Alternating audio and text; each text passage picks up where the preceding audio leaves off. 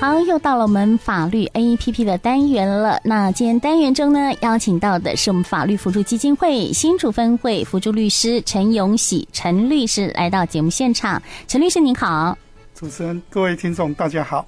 好，今天呢，陈律师要来跟大家谈的哦，就是失智症患者常发生的法律问题啊。讲到这失智症，常在怀疑自己忘东忘西，是不是也有失智症了啊、哦？那失智症哈会发生怎么样的法律问题呢？我们想先请教一下陈律师哈，有没有这方面的这个判决呃故事来分享？好的。首先跟大家分享一个判决，一个真实的案例哈，就是之前有发生过甲跟他的外甥女哈，明明知道哈，外甥女我们称为乙好了哈，这个乙的婆婆她年纪已经很高了，好，然后她罹患的老人失智症，那被安家属安置在老人养护中心，那因为甲跟乙他们两个需要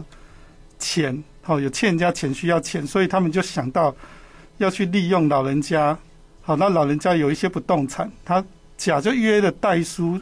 好，一起到老老人安养中心跟丙见面，就跟他讲说，那如果你在你的土地上面设定了抵押权，跟人家借钱，那这些钱交给我，那我会去负责清偿，我就把你接回家。那因为丙住在老梁老人安养中心很久，很想念，很想回家，然后他已经不太能够辨识这是真的还是假的。有没有可能会被骗？他就答应了。那甲就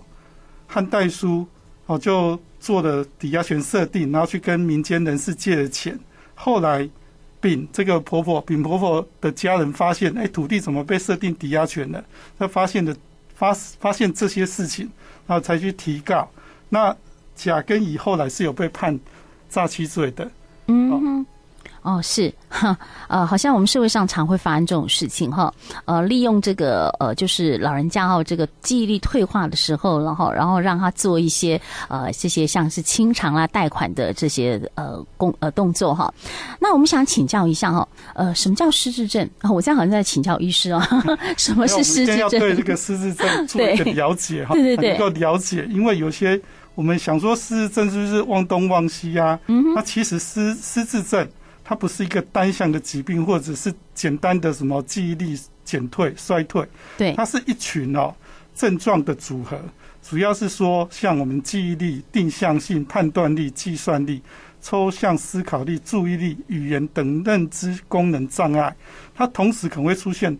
行为异常、个性改变，它会妄想或是有一些幻觉的状况。对，那早期的征兆哈有几点。好，第一点，他的记忆力减退会影响到生活，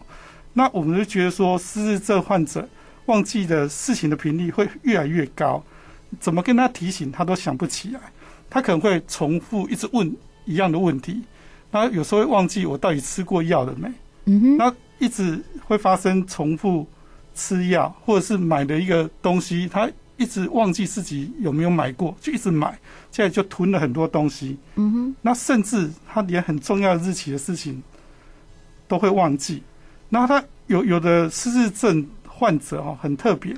他原本很熟悉的工作，他会忘记怎么做，像。有发生过银行员哦，他罹患失智症，他忘记怎么数钞票。好，他是还有那个很资深的厨师，嗯，好，厨艺很好的厨师，他忘记怎么怎么做饭了。好，这些都有可能是这因这些都是失智症的早期的征兆。然后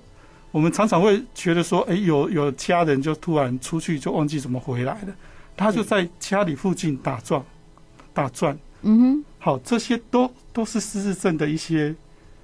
的征兆，然后有一些他会忘记很简单的字怎么去形容，譬如说他看到邮差，嗯，他不知道忘记了怎么讲邮差这两个字，他只会去想说啊那个送信的，哦，他可能要拿一支笔来写东西，可是他忘记这个笔怎么说，他会一直讲说啊那个写写写字的东西。好，这些一点点的细微的征兆都可能哦，可能他其实是已经罹患了失智症。嗯，然后还有就是情绪跟个性的改变。哦，人老了有时候会被人家讲说老还灯啊，老顽固。哦，他不一定真的就是这样，他改变了，他有可能已经罹患了失智症，所以他整个性情改变了。好，所以以上简单的就是五种这种这种征兆，如果家人有或朋友有，可能哈要小心，他可能已经罹患了失智症。嗯，那在台湾哈，超过八十岁哈是十三个人以上，有一人是罹患失智症。嗯，是好，嗯，那所以那个比例是越来越高了。对，好 是，哎，失智症一定是老人家嘛？哦，年轻人好像也会，会像四十六到六十五岁。其实他的罹患的比例也越来越越来越高，越来越高。嗯、是，那我们讲到这个失智症患者哈，可能会面临怎么样的法律问题呢？好，失智症患者他会遇到的问题哦，首先就是层出不穷的诈骗，像我们刚讲的哦，被骗去借钱、设定抵押，或者是贱卖不动产。那有的会成为诈欺集团眼中的肥羊，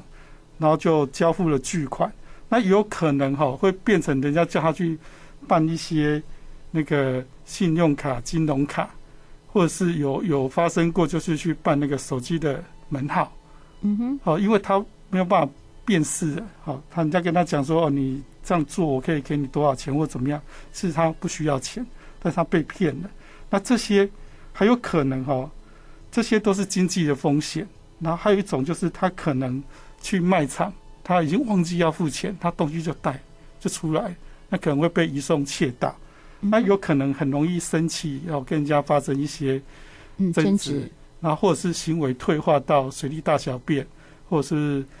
呃有有一些漏尿或者是一些情形，这些可能构构成刑事的犯罪。嗯，好，这个就是他可能会面临的实质上面的法律上风险。嗯，所以身为失智症的家人，真的要特别去注意一下哦。好，那讲到这个失智症患者哦，刚刚说哈，这个比如说被呃骗去啊哈，跟人家借贷，那如果说呃失智症要怎么去避免自己的身份哈遭到盗用？好，失智症患者哦，他我们刚刚讲到，他有可能哈，因为他身份证件保管不当而遗失或者是被偷。或者是我刚讲的，就是被诈骗集团利用去金融机构开户、申办信用卡或信用贷款，对，这些都会让失智患者在经济上遭受莫名的损失或背上刑事责任。那其实要避免这个风险，其实因为那个有一个单位叫财团法人金融联合征信中心，它有开办一个叫金融助记的服务。是，好，大家可以去这个财团法人金融。联合征信中心的网页去下载，好，当事人办理注记申请书，好，填好可以用邮寄或者是临柜申请，好，去表明说我不要再办信用卡了，我不贷款，我不担任保证人这些业务，对，好，这个是一个大家可以先去做的，嗯，那另外一个风险就是身份盗身份遭到盗用或冒用，好，如果还是有。有这种的情形发生，你已经做了金融注记，那银行它就就必须要去审核。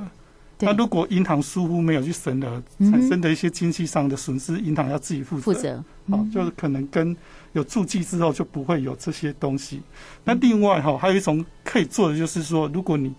觉得这个老人家或者你的家人有一点可能是失智的，好啊，他有存款，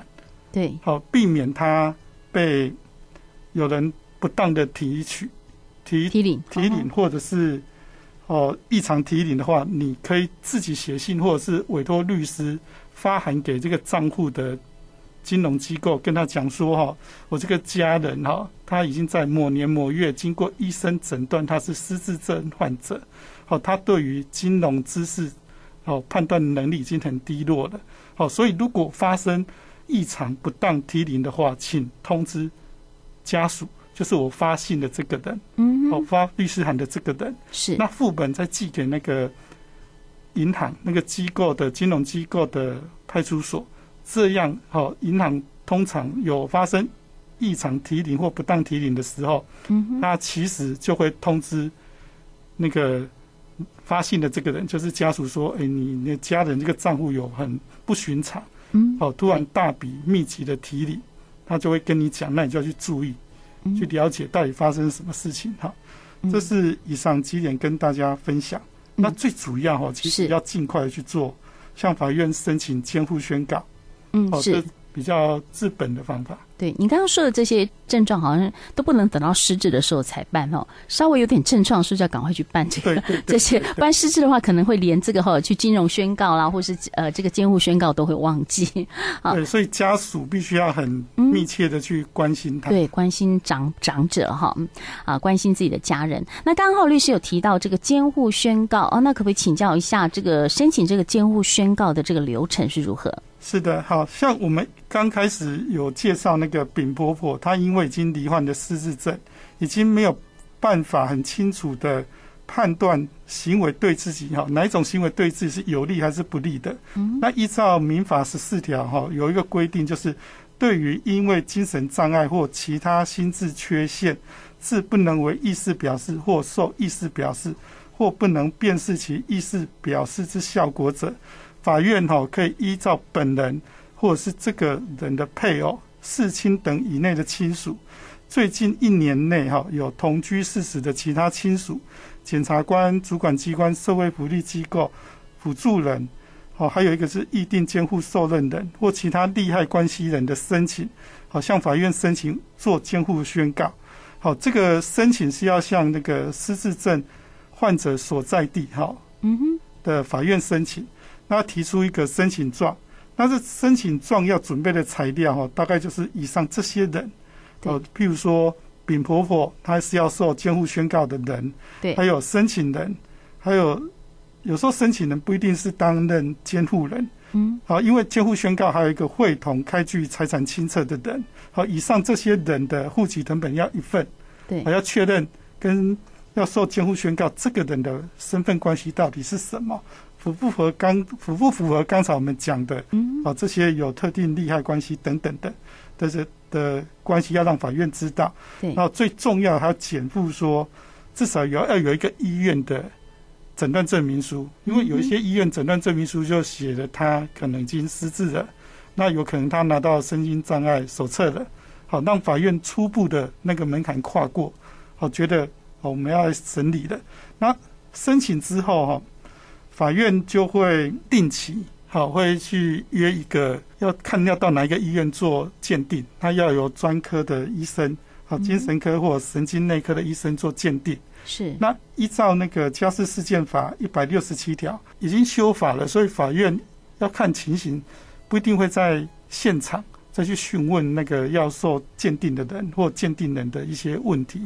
好，因为可能就看一看诊诊断证明书，然后认为。可以就交给医生去做鉴定。那等鉴定报告回来，法官可能会开庭，哈，会请申请人来，嗯，好，就是确定一下说这个要不要准他变成要受监护宣告的人，好，那也会决定说谁要当那个会同开立财产清册的人。那如果法院准之后，其实他会依照职权通知户政机关做一个注记。嗯哼，好，是那。那个监护人跟法院指定的那个要开立财产清册的人，必须在两个月内，好将受监护宣告的人的财产，然后罗列清楚之后向法院呈报。那呈报之后，哈，就是监护人对受监护人的财产，哈，他只能做一个基本上管理的必要行为。那如果监护人要处分受监护人的财产，哦，不论是买或者是卖，或者说设定抵押一些东西，哈，他必须要向法院申请，法院去审核说有没有这个必要，是不是会损及到受监护宣告的人的权利？好，如果准了，你才能去做，让对受监护宣告的人才有保障。保障，嗯，对，是。好，那再请教一下律师，就是说，呃，这个比较大家比较关心，就是说，失智的患者要怎么去预防自己的不动产哦遭到呃别人去移转？好，这个问题哈，其实我刚讲最根本就是受监护宣告嘛，因为以后要做什么处分都要经过法院的同意。是，但是在一个过渡期间，有可能有一些诸多因素还来不及，或者是那个没有去做。在这之前，其实要做一个不动产嘛，哈，我们就是想有一个制度叫做预告登记。好，预告登记这个制度就是，好要保全哈，比如说家人，家人已经怀疑说，哦，家属怀疑这个老人家已经可能罹患的失智症，那这个部分我们就要保全这个家人对失智患者土地上权利的请求权。好，那。经过这个请求权人，好，譬如说这个家属减负这个登记名义人，好，也就是说失智患者的同意书还有印鉴证明，向地震机关去做一个限制登记名义人，好，去处分他土地权利的登记，好，就在藤本上面做注记之后，那个失智患者他要去做处分的话，地震机关就会来跟那个登记预告登记的权利人通知，然后跟他讲说到底。这个你同不同意他去做处分？这样的不动产如果有不孝分子要觊觎这个失智患者的土地的不动产的权利的时候，要去偷偷过户或做什么动作的时候，你身为家属就会预先会被告知，嗯，就可以阻止，因为你不同意，他完全都连动都不能动。嗯，是。好，那我们今天哈呃请教律师哈，是说我们来谈这个失智症患者常发生的一些相关的法律问题哈，还有怎么去预防哈自己的不动产遭到不法的移转。那针对今天我们所谈的议题，我们的律师有没有其他需要补充的？是的，好，因为失智症越来越普遍呐，好，那我们台湾其实有一个失智症协会哈，如果相关的有关于失智失智。症患者要如何照顾，然后一些法律上风险，大家可以到网络上去搜寻台湾失智者失智症协会，它有很多医疗上面的、长照上面的的建议。那其他法律上面的话，如果诶听众还有其他问题的话，可以就近洽财团法人法律扶助基金会，好这边去预约，有其他的专业律师，好会给大家一些解答。是好，那我们可不可以请律师哈，把我们这个呃法律扶助基金会的电话跟地址哈，跟大家来说明一下。是，那现在这边是新竹分会哈，它的电话是零三五二五九八八二，地址是竹北市县政二路一百零五号。是，那当然，我们听众朋友们对今天的主题内容有任何疑问呢，也可以透过我们警广新竹分台简讯快一通零九三四零一一六五二，或是直接在新竹分台 FB 来做留言，我会将你的留言转达给律师，请律师来回答。那今天再一次谢谢我们的陈永喜陈律师，谢谢您。